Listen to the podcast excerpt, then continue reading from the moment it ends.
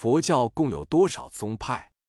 这是一个无法避免的问题，因为佛法虽只有一位，由于接受者的程度、根性的高下不一，以及生存时代与生活环境的差异，对于佛法的看法也就因人而有不同的解释了。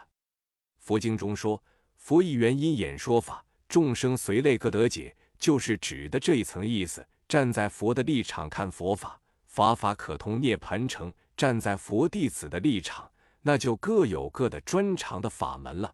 比如最有名的十三位弟子，他们各有一种低的特殊的性格，也各有他们的伴侣。《杂含经》卷一六第四四七经，这可算是佛教分宗的最初征兆。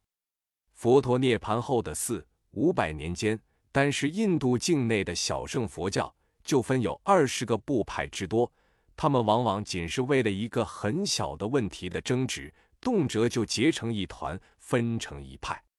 小乘佛教分得七零八落，而失去了统一教化的依准力量之际，马明龙树的般若空的大乘佛教便在印度境内应运而兴。到了佛陀涅盘后约一千年之间，由于无助世亲以致轻便。护法的唯识有的思想抬头，印度的大乘佛教也就分成了空有两宗。稍后一些，由密宗的兴起，又将大乘佛教分为显密二教，把空有两宗归入显教一类。这是印度佛教的大致情形。佛教传入中国以后，最初没有宗派的门户之见，后来由于翻译事业的逐渐鼎盛，佛典的大量译成。以及佛教思想家对于佛法的分类判设，才有宗派的出现。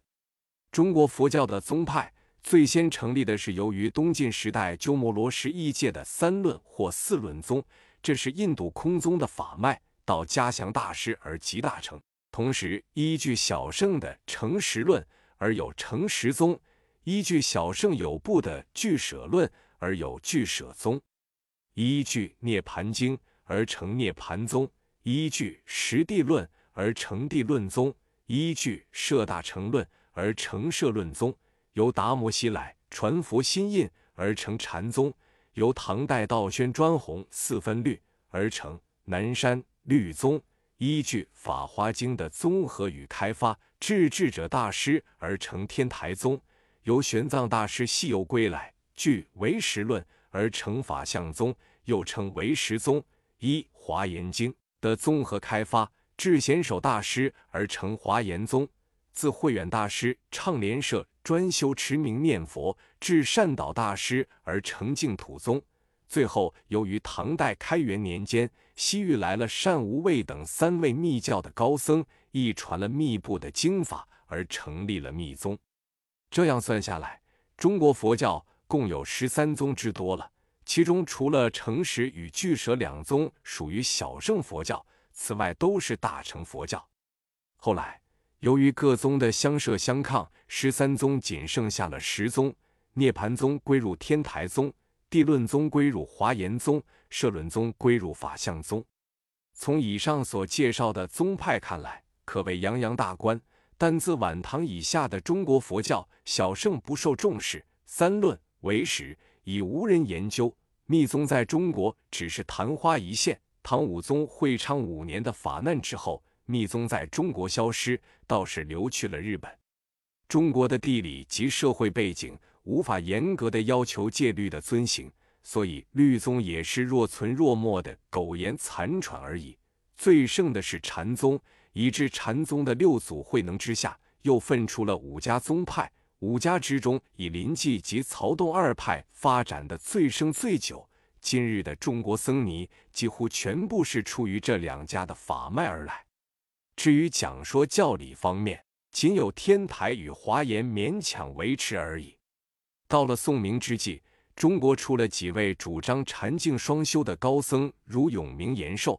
唐哀帝天佑二年至宋太宗太平兴国元年，所以晚近的中国佛教。除了念佛与参禅，几乎就没有别的事情可做了。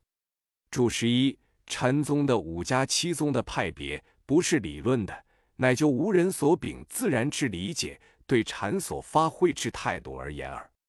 故性质温和者其言和，性质烈者其言峻。因其发言之和峻，禅风因之而变；其禅风之相异，即禅之派别相异。故禅宗之派别在教理的区别上，不若华严天台之明晰也。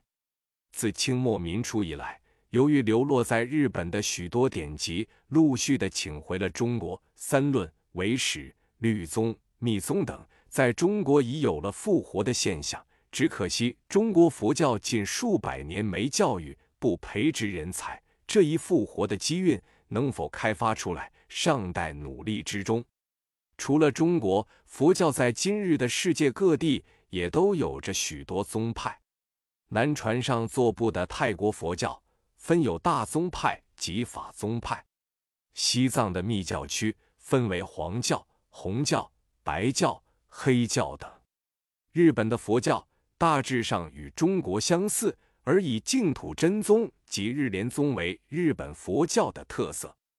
近人印顺法师对日本佛教曾作如此评语：日本式的佛教不是佛教化的家庭，是家庭化的佛教；不是在家佛教，而是变了质的出家佛教。